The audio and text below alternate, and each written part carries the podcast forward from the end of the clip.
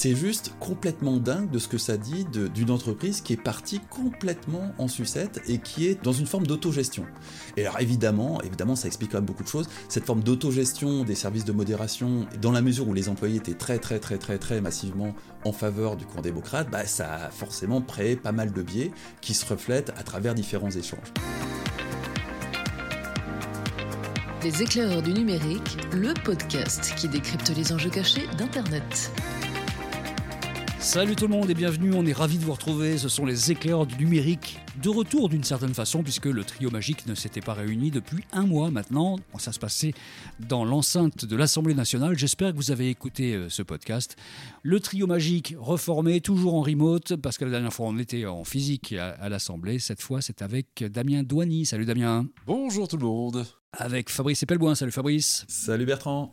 J'espère que vous allez bien. On va parler de l'actualité du moment. C'est-à-dire que là, c'est un petit peu difficile de passer à travers Twitter et à travers Elon Musk. On va donc parler des Twitter Files. On va parler de la modération automatique, pourquoi pas, sur Twitter. On va parler, pourquoi pas, de haine. Bref, pourquoi pas plein plein de choses. On commence avec les Twitter Files.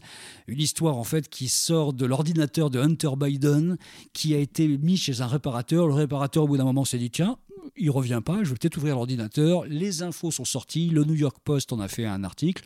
Les autres médias ont été un petit peu doux sur l'affaire au, départ en disant c'est peut-être une histoire de, de Russes qui ont manipulé cette histoire-là. Et tout ça revient via euh, Elon Musk et via un journaliste indépendant qui s'appelle Matt Taibbi. Comment ça s'est passé en fait? Euh, Qu'est-ce qu'il y avait dans cet ordinateur au départ, euh, Fabrice? Alors il s'aperçoit que Hunter Biden n'a strictement rien protégé dans son ordinateur, il n'y a pas de password, rien n'est chiffré, euh, il suffit d'ouvrir l'ordinateur pour avoir accès absolument à tout, et il découvre là-dessus une quantité faramineuse d'informations, hein, c'est son, son MacBook perso, euh, et il, en fait des copies, il envoie un peu tout le monde. Le FBI finit par saisir l'ordinateur vu le, contenu qui commence à circuler, euh, de façon ne serait-ce que pour authentifier les, documents qui s'y trouvent. Hein. il faut noter que toute la partie des emails qui étaient contenus sur l'ordinateur d'Hunter Biden était signée cryptographiquement, donc là, là-dessus, même pour les copies, on pouvait euh, attester de leur authenticité. Et tout ça révélait bah, une vie de, junkie total euh, du fils Hunter Biden euh, qui vivait pour une large partie en Ukraine, qui était mais vraiment junkie dans les pires limites. Hein. Il y a toutes ces selfies qui sont assez terrifiants, mais qui aussi était un, un, joyeux businessman qui gagnait des sommes absolument incroyables en faisant du biz avec des gens un peu louches en Ukraine. Et donc l'affaire sort dans le, New York Post, qui est un journal euh, très ancien américain, c'est le plus ancien journal américain, mais très conservateur, et révèle tout ça à trois semaines euh, de la fin des élections présidentielles américaines, et euh, dans un climat où la précédente élection, souvenez-vous, hein, Cambridge Analytica, les trolls de Poutine, euh, le, piratage de l'email d'Hillary Clinton, la, précédente élection avait été complètement, mais totalement piratée dans long, en large en travers. Donc avec une paranoïa tout à fait raisonnable qui a fait que tout le monde est parti du principe que c'était une opération de déstabilisation des Russes et a censuré l'information. Twitter étant l'étendard de ceux qui ont mené une censure, mais sans merci sur l'information. Le problème, c'est que Twitter n'avait pas vraiment euh, dans ses CJU de quoi euh, réellement justifier cette censure, mais toujours est-il que ça a tenu. Euh, ça a tenu et l'affaire a évidemment défrayé la chronique aux États-Unis, mais n'a vraiment pas du tout percé en France. Personne ou presque n'a entendu parler à cette époque de l'affaire du, portal Hunter Biden.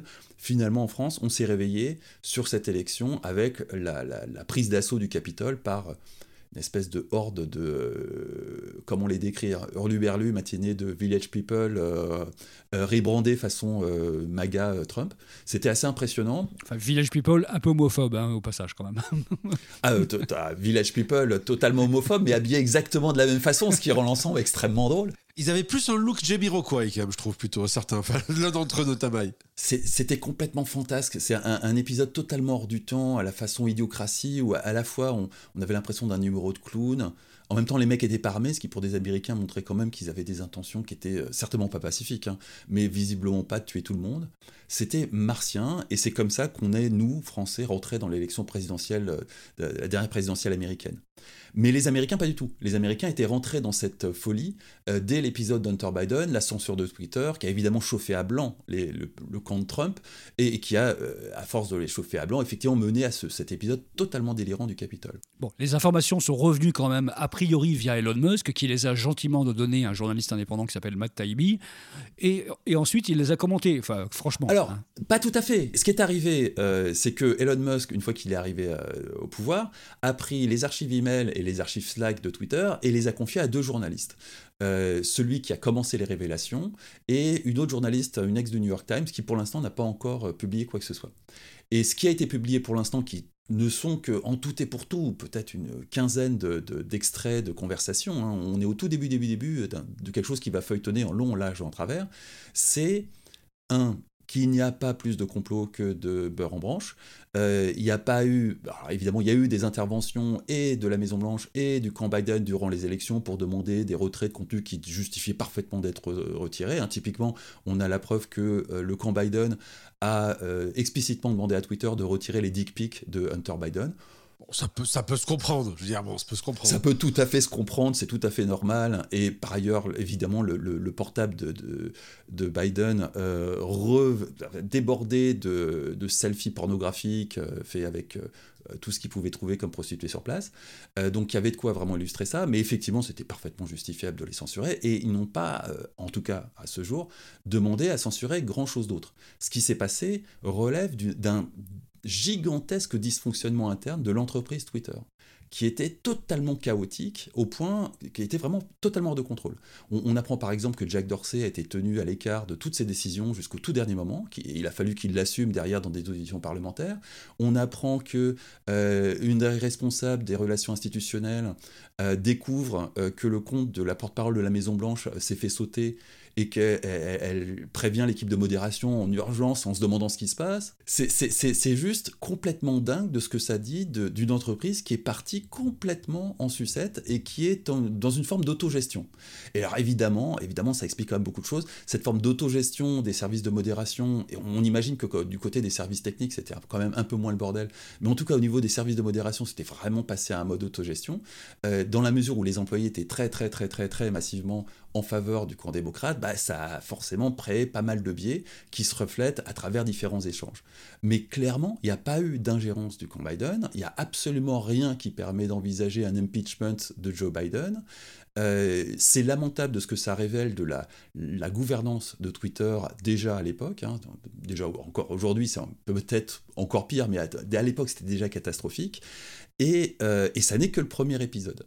Euh, il y a visiblement euh, Elon Musk qui a commencé à teaser sur la possibilité, et là c'est beaucoup beaucoup plus grave, euh, que Twitter ait interféré de la même façon sur les élections brésiliennes. Et là, ça risque vraiment, si c'est le cas, et s'il sort des preuves de ça, ça risque d'être une catastrophe pour le Brésil. Donc on, attend, on est tous suspendus au Twitter Files, on attend la prochaine, les, prochaines révélations, euh, sachant qu'il y a au moins deux journalistes qui sont sur le coup et qu'il y a une quantité faramineuse d'informations qui leur ont été confiées. Pour l'instant, vraiment, on est au tout début, début, début. Mais le, premier enseignement est super intéressant pour les gens qui s'intéressent vraiment aux entrailles de fonctionnement de sociétés comme Twitter, c'est que c'est une boîte qui est devenue totalement chaotique et que Jack Dorsey a créé une espèce de monstre qui était hors de tout contrôle et même de toute supervision de la part de sa direction. Heureusement, papa est arrivé et maintenant c'est beaucoup plus sérieux. Alors, papa est arrivé et il a décimé tout ça. Non, il a, il, a, carrément passé au lance-flamme, si tu veux, les, trois, ah, les trois quarts de, des salariés. Non, mais c'est ça qui est intéressant à regarder, c'est que il faut essayer de prendre un peu de recul, je pense. Comme tu le disais, Fabrice, euh, Jack Dorsey, il y a quand même un cofondateur aussi hein, à, Twitter, mais on va dire c'est Jack Dorsey qui a été mis en avant. Jack Dorsey qui est une sorte de néo-bobo euh, hippie euh, tel que la Californie sait très bien en produire. Twitter n'a jamais été connu, on va dire, pour une logique un peu aussi carrée que Facebook. ce que je veux dire par là, c'est d'ailleurs ce qui fait que peut-être c'est pour ça que Twitter aujourd'hui c'est que 300, enfin quelque chose comme, je ne sais plus, attends, il faut que je retrouve les chiffres exacts, mais on va dire en termes de, de, 300 400 millions ça, 390 je crois millions de, membres alors que Facebook en est à, rien que Facebook hein, sans parler du groupe Meta on est à 2,5 milliards je pense qu'il y a, il y a déjà ça qui fait que euh, Twitter est une boîte très particulière dans son mode de fonctionnement. Et les Twitter Files révèlent ça. C'est qu'en fait, au bout d'un moment, le système, il, marche en autarcie. Et il y a des gens qui se mettent à, faire des, des, trucs de leur côté. Et bon, voilà, ça, ça, et donc quelque part, alors c'est pas pour légitimer la manière dont Trump, euh, c'est intéressant comme lapsus, dont Musk a fait, mais il est certainement, il était certainement nécessaire de faire du nettoyage.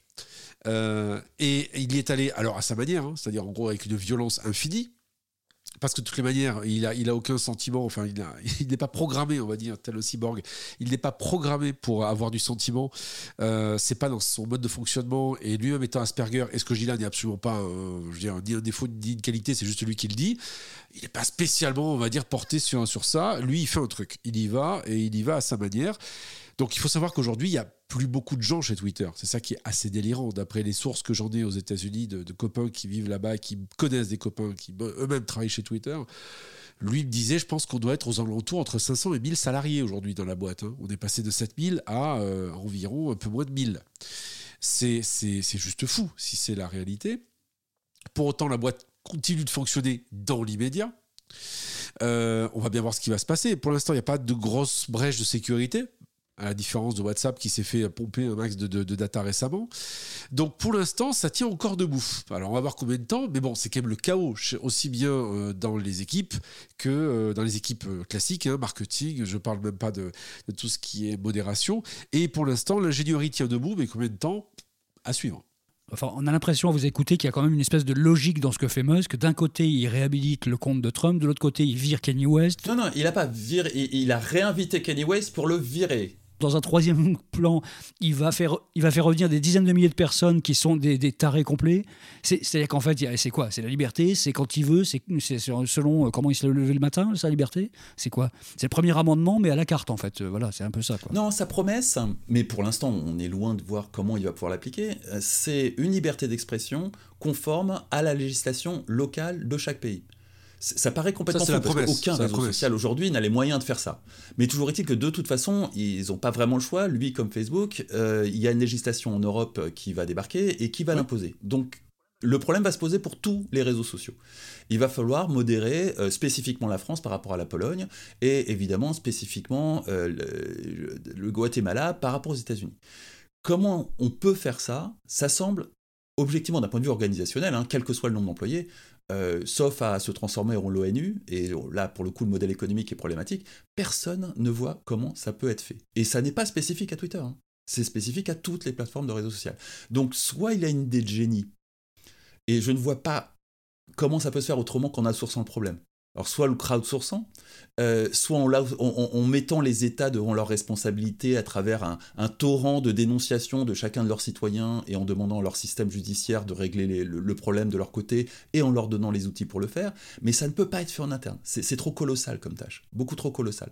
Il a visiblement modifié deux trois conneries. Notamment, j'ai vu passer le fait que euh, les comptes Twitter étaient limités en nombre de tweets par jour, avec une limite qui dépasse largement les capacités d'un être humain. Hein. Donc, euh, aucun être humain ne s'en est aperçu. Mais ça a bridé les bots et ça a eu mécaniquement, ça fait tomber certains métriques. C'est pour ça qu'il est arrivé en fanfaronnant en disant ah, regardez, euh, la haine a baissé. La réalité, c'est qu'il s'est attaqué au problème d'un point de vue quanti, mais d'un point de vue quali, c'est loin d'être évident que c'est la moindre impact sur quoi que ce soit. Mais toujours est-il que, effectivement, l'approche d'Elon Musk en bon businessman, c'est que ça ne peut être résolu de son côté que par essentiellement de l'algorithmie. Parce que la, dimension humaine est tellement colossale. Tu, tu vois le nombre d'êtres humains qu'il faudrait pour, modérer juste la France, qui est un tout petit pays. C'est 14 millions d'habitants sur 390. Euh, juste la France, il faudrait déjà des centaines, si c'était des milliers d'employés. Donc ça, ça, ne pourra pas être résolu par de l'humain. Il, va trouver un truc, j'en suis sûr. Des, des, espèces de tribunaux locaux constitués de VIP Twitter qui pourraient éventuellement mettre leurs responsabilités juridiques en jeu de façon à faire une, un, plug. Je ne sais pas comment il peut faire. C'est vraiment aucune idée. Mais il y a un truc qui semble évident, c'est que d'un point de vue modèle économique, même avec des utilisateurs payants, ça ne peut pas être résolu par des humains en interne. C'est, la tâche est trop colossale. Il y a une autre manière, de, une manière complémentaire de voir les choses, c'est que Musk euh, est un solutionniste technologique. Et donc, euh, il l'a prouvé avec Tesla ou SpaceX, il arrive à faire des choses avec de l'intelligence artificielle, avec des algorithmes. Tesla est une.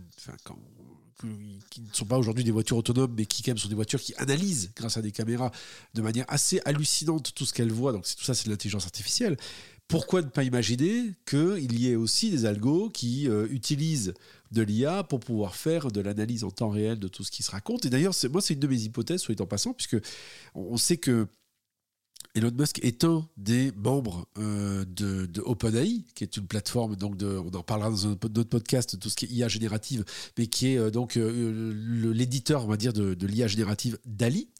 Et très clairement, ces IA sont assez prometteuses. et Musk fait partie de ces sujets-là. Il est fasciné par l'IA. Et très clairement, pourquoi ne pas imaginer aussi qu'il ait racheté Twitter pour... Plus que ça, il a interpellé quelqu'un d'OpenAI qui était en train de euh, de, donner tout un tas d'éléments euh, métriques sur euh, le, lancement de ChatGPT, en lui demandant le coût par requête oui, publiquement. Tout à fait. Ce qui est délirant, parce que le mec est au conseil d'administration, donc il n'a pas besoin de passer par Twitter pour demander le coût par requête, il, décroche son téléphone. Et, donc clairement, il y a, de la réflexion. Et, Musk passe son temps à ça, à, à balancer des pistes et à faire fantasmer des gens. Et moi, j'ai l'hypothèse de dire que euh, il a racheté aussi Twitter, peut-être pour cette potentialité extraordinaire, parce qu'il n'y a que Twitter qui a ça, qui est la base de données sémantique que représente Twitter historique. Euh, et tout ce qu'on peut avoir autour de ça, je pense qu'il y a un vrai truc autour de ça. Pour alimenter une IA, c'est, ça tient comme théorie conspi, parce que très concrètement, euh, OpenAI est valorisé 40 pourquoi milliards. pourquoi conspi elle pourrait, elle pourrait, tout à fait être. Euh, ah, parce que c'est conspi. C'est beaucoup plus drôle si c'est conspi. Ah, Attends, Elon Musk brancher une intelligence artificielle sur Twitter pour euh, comprendre et manipuler le. Ah, pour, améliorer la, pour améliorer, monsieur, peut-être la, modération. Attends, là, tout de suite, c'est pas conspi. Là. Pour améliorer la modération, la paix dans le monde, la. Bien sûr, bien sûr. enfin de toute façon, pour passer outre toute forme de démocratie et imposer un point de vue, même s'il est bienveillant, ça reste totalement antidémocratique. Donc c'est pour ça que j'avais ça un peu de conspi. Mais toujours est-il qu'effectivement c'est réaliste. Euh, OpenAI valait 40 milliards avant la sortie de ChatGTP, qui a bluffé absolument tout le monde, peut-être bien plus encore que Dali, même si Dali est super intéressant. Euh, mais en tout cas, en, termes de retombées business, hein, euh, ChatGPT semble quand même plus prometteur que Dali. Euh, et c'est évident qu'il y, a quelque chose à faire avec les deux. Euh, après, Elon Musk, qui maîtrise les deux sujets, doit déjà y avoir réfléchi depuis un bout de temps. Mais je vais, plus loin là-dessus, juste pour finir sur ce sujet-là, c'est que si l'algorithme lui permet d'avoir aussi une finesse d'analyse de ce qui se raconte, ça veut dire que tu peux avoir un ciblage de très bonne qualité, ce qui aujourd'hui le bas qui blesse chez Twitter. Twitter n'a jamais été conçu comme Facebook. Facebook est construit comme un CRM, avec une analyse très précise de ce qui se raconte pour faire du ciblage, on va dire contextuel et du ciblage privé précis, on va dire, surtout, surtout précis de qui tu veux toucher, quand, où, etc. Euh, Twitter n'a jamais été conçu comme ça, et donc c'est l'énorme problème qui fait que Twitter ne, crache pas de cash. C'est pendant très longtemps, euh, il ne savait pas, il ne savait pas comment arriver à utiliser cette masse d'informations pour arriver à faire de la pub. Alors aujourd'hui, si vous vous amusez à aller regarder dans vos menus, il y a un sujet, il y a un, menu qui s'appelle sujet, topics, je crois, euh, dans lequel, en gros, vous avez les sujets qu'a compris Twitter qui vous intéresse. Allez le regarder, c'est super rigolo. La plupart du temps, c'est à côté de la plaque. Donc, c'est bien la preuve que manifestement, leur algorithmie, elle n'est pas au top. Donc, ça veut dire que si demain, il arrive à faire quelque chose qui lui permet d'analyser à la fois pour la modération, mais aussi peut-être pour le ciblage publicitaire, ça peut être un argument pour lui de faire revenir des annonceurs en disant regardez l'efficacité. Et l'efficacité aujourd'hui, c'est ce qui prime et ce qui fait que Google et les annonceurs chez Google ou chez Facebook, c'est l'efficacité annoncée de, des campagnes. Aujourd'hui, ce n'est pas le cas sur, sur Twitter. Le fait est qu'il y a un truc que les marques détestent, c'est l'instabilité. Euh, elles se mettent immédiatement dans une posture de, protection, ce qu'on appelle la brain safety. Et aujourd'hui, c'est exactement le fait que 80%, euh, enfin peut-être pas 80, mais tout au moins une très grosse partie des, annonceurs se soient mis en stand-by sur leurs investissements. Mais si demain, il arrive à leur dire, ok, c'est un peu le bordel, mais regardez, en termes de pertinence et de performance, vous avez jamais vu ça, peut-être que certains vont être capables, vont être prêts à remettre de l'argent. Bah, disons vivement que les puces Neuralink soient connectées sur des humains, parce qu'entre ça, plus Twitter qui sert de laboratoire pour nourrir des IA, je pense que le mec a un petit plan à quelques années. Hein. Alors, à, mon avis, avant qu'on en arrive à connecter Twitter à Neuralink, on va passer par un épisode blockchain. Moi, je sens bien l'épisode blockchain. Il a lancé des pistes là-dessus. Euh, la base de données de Twitter qui mute sur une blockchain. Ça permettrait au passage de faire preuve juridique sans avoir besoin de s'emmerder avec des commissions rogatoires et tout ce bordel. Euh, ça permettrait d'avoir vraiment on pourrait imaginer une gouvernance par une DAO, par exemple, pour sa fameuse modération. Si tu as besoin d'êtres humains, bah, tu vas demander des êtres humains avec des tokens que tu vas distribuer je ne sais pas comment. Pourquoi pas en proof of stake, hein, après tout, c'est du capitalisme pur, euh, de façon à peser sur une gouvernance pour décider si oui ou non Damien Douanier doit avoir son compte qui saute ou pas, et que Kenny West, qu'est-ce qu'on en fait? C'est complètement faisable. Les mécanismes existent, la DAO, ça, ça va, les DAO, les mécanismes de DAO existent. On pourrait fantasmer un truc comme ça. Et évidemment, Elon Musk est Jack Dorsey sont tout à fait capables de concevoir un machin comme ça. Et Jack Dorsey, clairement, est l'éminence grise hein, dans l'histoire. Alors, juste, il faut se rappeler, tu as raison, Dorsey et Musk se connaissent très bien. Euh, c'est d'ailleurs Jack qui a poussé Musk au conseil d'administration parce que Dorsey était mis en minorité au conseil d'administration. Dorsey a toujours dit que euh, il rêvait d'un Twitter qu'il n'avait jamais vraiment pu mettre en place, qui était un Twitter entièrement décentralisé avec une logique de, de on va dire, d'algorithme qui fait que tu peux créer ton, propre Twitter sur mesure si tu as envie. Euh, il, veut faire de, Twitter un protocole pour, pour ceux qui nous écoutent et qui savent ce que c'est qu'un protocole. il veut faire de Twitter un protocole. Il a lancé Blue Sky, qui se présente comme une logique de protocole, mais il a annoncé que ça n'avait rien à voir avec Twitter. N'empêche que moi, je trouve quand même. On y croit bien fort. Euh, voilà, on y croit bien fort, d'abord, premièrement. Et deuxième élément, pour moi, c'est un magnifique brouillon de ce que pourrait être Twitter nouvelle génération. Complètement. C'est la future acquisition de Twitter qui permettra à, Dorsey, à mon avis, de revenir dans le capital. Et Dorsey, nous fera une magnifique Steve Jobs. Donc Dorsey reviendra par, par la porte en étant racheté euh, par, par, par sa boîte. Et puis, dernier élément, il y a, il y a aussi le on va dire ce que, Musk a, évoqué, le projet X, le fameux projet X, euh, qui s'appelait déjà comme ça à l'époque de PayPal, euh, le projet X, euh, qui est en fait le fait de vouloir faire une, une super app dans lequel vous avez plusieurs choses qui se font, de la conversation, du paiement, plein de choses, ce qui est pas con ce qui n'est pas spécialement con d'ailleurs, puisque euh, on le voit aujourd'hui dans Signal qu'on utilise d'ailleurs, nous les éclaireurs, et eh bien il y a déjà du paiement qui est en train d'être intégré. Facebook a essayé de le faire, WhatsApp le fait, euh, et euh, Microsoft a annoncé. Et, le marché est mûr en termes de crypto pour faire de, Twitter un, wallet. Hein. C'est clairement, on peut en arriver là. Complètement. Microsoft a annoncé il y a très très peu de temps, la date où on enregistre, qu'il voulait faire une sorte de super app dans lequel il y aurait justement certainement peut-être du paiement, de la messagerie, de la discussion, etc. Donc bref, tout le monde est en train de réfléchir cette logique de super app qui est d'ailleurs typiquement pompée de ce que font les Chinois avec euh, WeChat. Euh, pourquoi ne pas imaginer effectivement demain euh, un outil à tout faire dans un Twitter X? Le père de la nation, moi je vous le dis, c'est le père de la nation, hein, vraiment, c'est la nouvelle nation qui est en train de naître et c'est le papa. le mec est en train de décider du sort entier de l'humanité à lui tout seul, en fait, et ça se passe comme ça, tranquille. Il y a juste un dernier truc, c'est que je discutais l'autre jour avec un, pote qui vient en Silicon Valley, je disais, mais pourquoi, à ton avis, vu de chez vous, là, aux États-Unis, pourquoi est-ce que Musk a racheté lui me disait qu'il trouvait que Musk avait un petit côté euh, syndrome à la Steve Jobs, justement. Ça, ce côté un peu genre, euh, j'ai inventé des trucs, je suis, pas enfin, je suis reconnu, oui, certes, mais quelque part, il veut faire la preuve de quelque chose pour aller au bout de, de l'histoire, quoi, finalement. Et il y a un truc qui est assez intéressant, c'est qu'on d'ailleurs, on le voit très bien en France. Tous les milliardaires ont besoin de médias. Hein, euh, que ce soit les Bolloré, les Niel euh, ou autres, ils ont tous besoin d'un média. La différence, c'est que là, on parle de Musk. Et Musk, lui, euh, il parle pas de, il, pense pas à un média télé ou un média presse, qui est les médias de l'ancien monde. Lui, il pense aux médias du nouveau monde, et donc logiquement à du numérique. Vu comme ça, c'est pas idiot. Ça pourrait tenir la route. Alors, en, précisant quand même que Twitter n'est pas un média. Ce n'est pas un média, tout à fait. C'est les, tuyaux qui font que les informations passent d'un être humain à un autre. On va refaire la vieille discussion d'il y a 15 ans. Est-ce que c'est un média? Est-ce que le blog est un média? Non, mais c'est une discussion que nous, on a tranchée il y a 15 ans. Mais la, plupart des gens sont effectivement sur cette analogie entre réseaux sociaux hmm. et médias. Et c'est un vrai problème de compréhension de ce qui oui. est à Alors tu as raison, mais à partir du moment où les réseaux sociaux, et notamment Twitter, deviennent des caisses de résonance, voire des sources uniques quasiment pour certains d'informations, c'est de facto plus important qu'un média. C'est voilà, de facto plus important qu'un média. C'est de facto plus important qu'un média. Bon, et ce que je vous propose à tous les deux, c'est d'en garder un peu sous le coude parce que j'ai l'impression qu'il faudrait quand même qu'on fasse une petite dystopie Twitter 2030 pour essayer vraiment de pousser le pion un petit peu plus loin, comme on sait le faire parfois. Alors, je propose qu'on laisse passer les fêtes de Noël parce que je pense que, je pense que euh, notre CM Musk va, va, profiter des fêtes de Noël parce qu'il n'aura rien à faire pour pouvoir euh, nous en mettre tous les jours. Donc, je pense qu'à la rentrée, un petit 20 minutes en 2030 sur Twitter, ça va être sympa. Surtout qu'on va découvrir qu'en plus, le Père Noël, c'est Elon Musk parce que je pense qu'on n'est pas à l'abri de ce, ce genre de truc.